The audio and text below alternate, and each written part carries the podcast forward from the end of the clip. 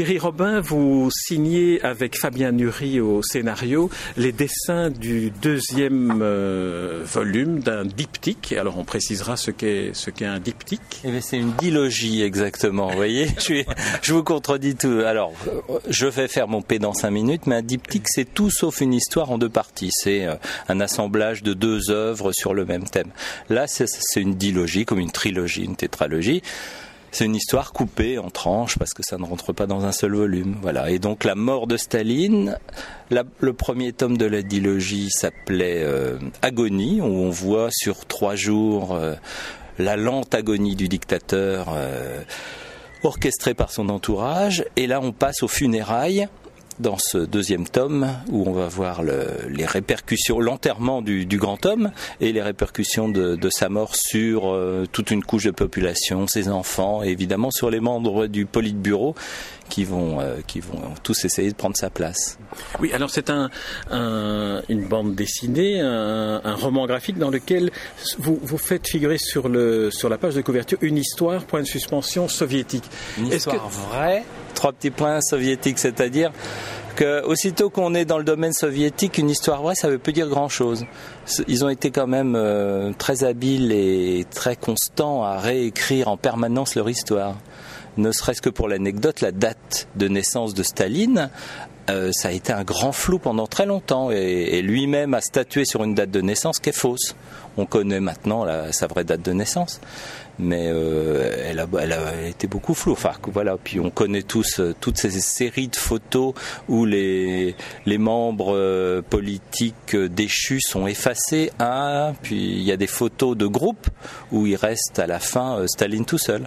Et tout ça avant le Photoshop. Ah oui, oui, oui, oui. À la main, à la main sur la gélatine, oui. Alors, euh, dans, dans, cette, dans cette histoire où, vous utilisez, euh, la, avec Fabien Nury, la bande dessinée pour raconter adapter une histoire vraie, est-ce qu'on n'est pas devant la, la, la, la, constatation que la fiction parfois dit davantage que la réalité? Hmm. Là, en l'occurrence, c'est, on est entre deux parce qu'il y a tous les événements sont authentiques.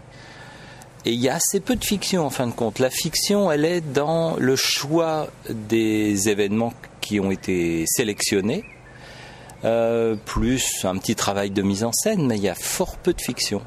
Parce que, encore une fois, aussitôt qu'on touche à, plein de domaines, mais en, particulier le domaine historique et puis le domaine euh, historique soviétique, il y a vraiment très peu d'efforts à faire pour, euh, pour construire des histoires démentielles. Il suffit d'aller piocher dans les événements euh, authentiques. Mais selon vous, qu'apporte le, le style, l'utilisation de la bande dessinée? J'ai l'impression qu'on entre vraiment comme une, comme une souris dans, dans les salles de réunion, qu'on est vraiment beaucoup plus près ah. de ce qui s'est vraiment passé que si on lit un livre d'histoire. Hmm. Ben, un livre d'histoire pourrait raconter la même chose avec le même ton un peu cynique, euh, le ton de comédie noire. Non, je crois, je crois qu'il n'y a plus de, différence entre littérature, cinéma, bande dessinée. Euh, moi, ça fait longtemps que j'en fais et je, vois euh, où on est arrivé dans la bande dessinée, c'est-à-dire qu'il n'y a plus de thèmes interdits, tous les sujets sont possibles, tous les traitements sont possibles, les types de narration, types graphiques, euh, c'est formidable. Et du coup, je ne fais pas de différence vraiment entre, entre tous ces genres maintenant.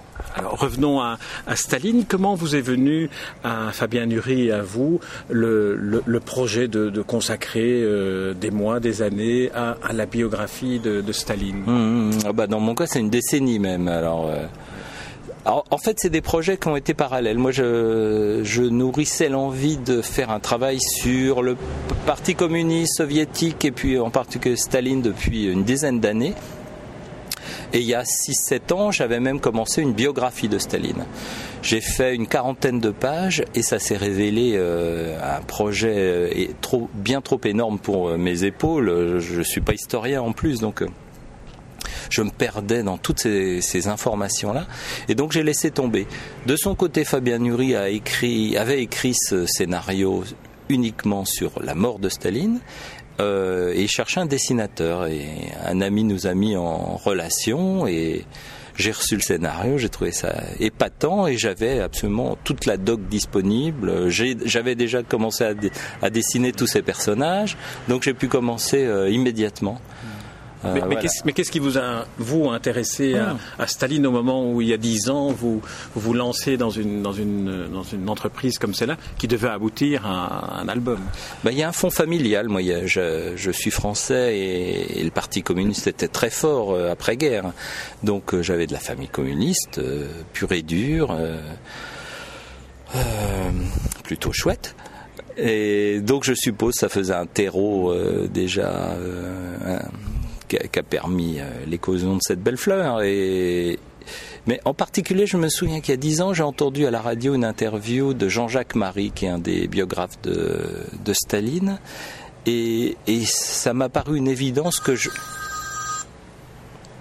ça m'a paru une évidence que je tenais là mon, sujet. Donc euh, à partir de là, j'ai commencé à accumuler différents types de biographies de Staline parce qu'elles sont toutes assez différentes. Euh, des documents d'époque, des films, des images. Euh, voilà.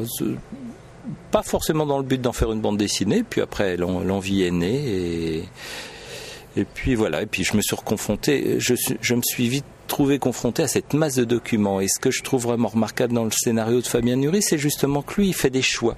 C'est-à-dire qu'il a une masse de documentation aussi, mais il, a pris juste quelques éléments de cette histoire, le concert du début du tome 1, euh, euh, pendant que Staline agonise, on prend deux, trois éléments plutôt que de tout raconter, et ça donne avec ce peu d'éléments, un visage tout aussi saisissant de, l'époque et du régime. Alors on va on va prendre si vous voulez quelques quelques uns des, des épisodes que qui figurent dans le dans, dans, l'album avec des, des, choses vertigineuses comme par exemple après la mort de Staline au moment de l'organisation des funérailles on décide qu'il faut qu'il y ait une population importante qui se rende aux funérailles et puis on change d'avis. Du jour au lendemain c'est-à-dire un jour on autorise tous les gens qui aiment Staline à venir euh, aux funérailles, à venir le voir dans ce, bâtiment où son corps est exposé.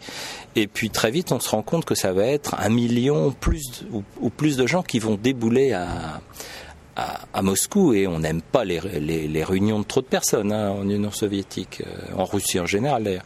Euh, et donc euh, le lendemain a établi un décret qui interdit la venue de ces gens-là, sauf que la plupart sont déjà en route et, vont venir et puis ça va donner ça va donner le massacre qu'on raconte, mais ça, ça, va donner aussi des scènes de bousculade terribles qui vont engendrer beaucoup de morts voilà, on ne peut pas tout raconter. On a sélectionné cet élément-là. Mais c'est vrai que dans cet élément-là, on voit à la fois le côté absurde de l'organisation générale où tout semble être contrôlé, où tout est décidé, et puis finalement l'anarchie à laquelle ça aboutit, et l'anarchie même meurtrière mhm. et encore plus absurde. Mhm. Mais tout le livre est construit sur cette idée d'absurde, d'absurde conduit par, euh, par une régulation à la soviétique. C'est-à-dire que même quand il y a une autre scène, par exemple, où Staline est, mourant, on va faire venir un respirateur artificiel. Euh, alors on veut ce qu'il y a de meilleur, on amène un, du matériel américain, sauf que la prise ne s'adapte pas sur les prises russes. Voilà, on est dans l'absurde. Euh, et puis pendant ce temps-là, euh, Staline est en train de mourir à côté de son respirateur qu'on peut brancher. c'est très amusant. Alors il y a, une autre une autre caractéristique de, de cet album, c'est la manière dont vous croquez les personnages historiques, dont on connaît euh, le visage, le vrai visage, comme Khrouchtchev qui est peut-être le plus le plus connu d'entre eux. Comment avez-vous fait votre casting de dessinateur, à quel moment est-ce que vous sentiez que vous aviez votre Khrouchtchev, votre Beria, votre Malenkov mhm. ben, J'avais commencé à les dessiner avant, donc j'avais un petit peu d'habitude. Euh, mais hum, moi, je ne suis pas un grand dessinateur réaliste, donc j'ai privilégié plutôt qu'une extrême ressemblance aux personnages euh, existants, historiques, euh, des, des, des des caractères qui seront vivants, que j'aurai assez souple sous mon, sous mon crayon. Euh, voilà, c'est ça qui est. Quand, quand je sens, quand j'ai senti que je tenais le personnage, qu'il était euh, en, en, grande part ressemblant au personnage historique, mais que je l'avais bien euh, à ma main, je, voilà, je l'ai conservé tel quel. La chose un peu compliquée avec cette histoire-là, c'était que c'est tous, la plupart des personnages, un, vieux, un peu gras, euh, assez ridicule. Euh, euh, surtout qu'il y a ce ton cocasse de, donner dans le livre. mais qu'il fallait pas faire oublier au lecteur que c'est tous des meurtriers, des gens voilà, qui ont de sang sur les mains, qui sont responsables de milliers de morts, enfin qui sont tout à fait complices des, actes de Staline. Justement, euh, Khrouchtchev, quelques années après la mort de Staline, euh, va faire un grand discours pour engendrer une déstalinisation, où, la chose la plus compliquée pour lui, ça va être d'accuser Staline de tous les maux et de se dédouaner, lui et, et son entourage, de tous les meurtres dont ils étaient complices tout autant. Il y a en plus de, la manière de dessiner les personnages, la manière de situer le décor. On a dans notre souvenir mental des images en noir et blanc finalement de cette mhm. époque. Et euh, j'ai eu le sentiment en lisant l'album que vous aviez réussi à, créer une sorte de, ton coloré général qui donnait cette, euh, pression du, noir et blanc et en même temps toute la noirceur de ce qu'est cette histoire. Eh bien, merci.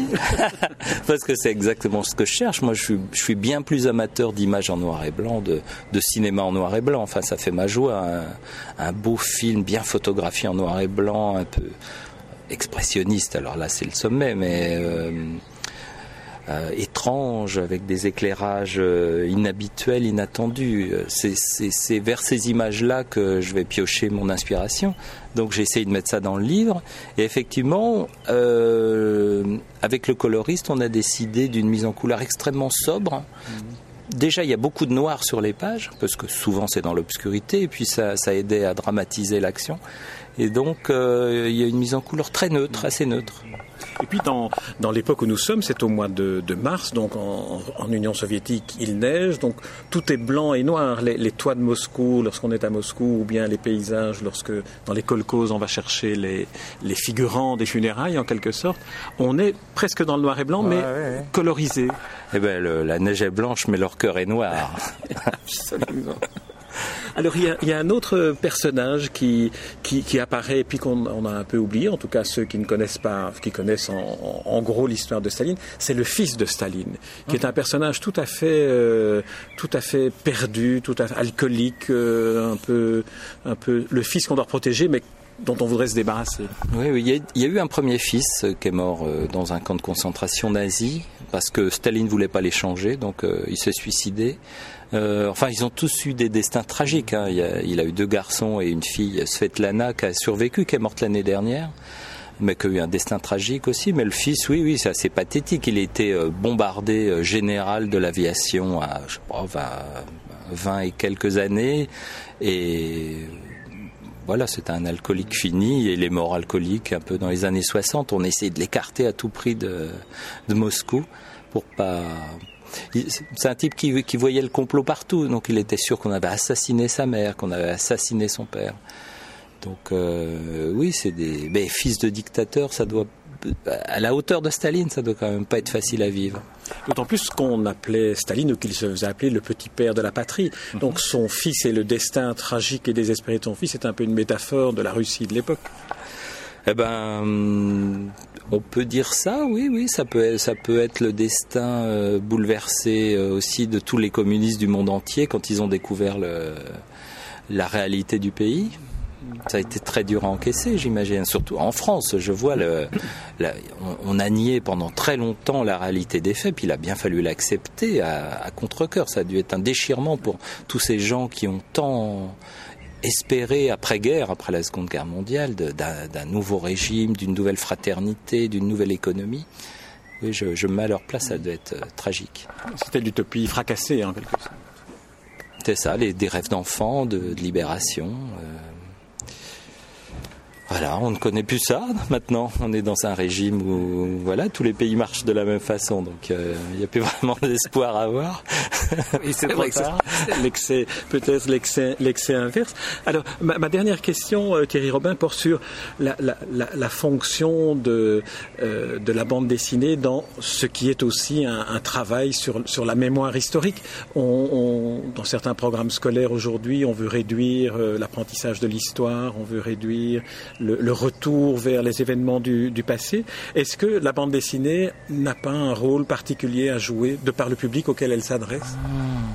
Je me méfie un peu du côté bande dessinée euh, moyen éducatif, euh, cheval de Troie pour pénétrer les euh, les, voilà cette frange enfant adolescent pour leur apprendre des choses malgré tout je ne sais pas si c'est la, meilleure façon. Je pense qu'un bon professeur d'histoire avec un bon programme peut passionner plus que ce que je pourrais le faire. C'est pas mon métier d'apprendre des choses aux autres.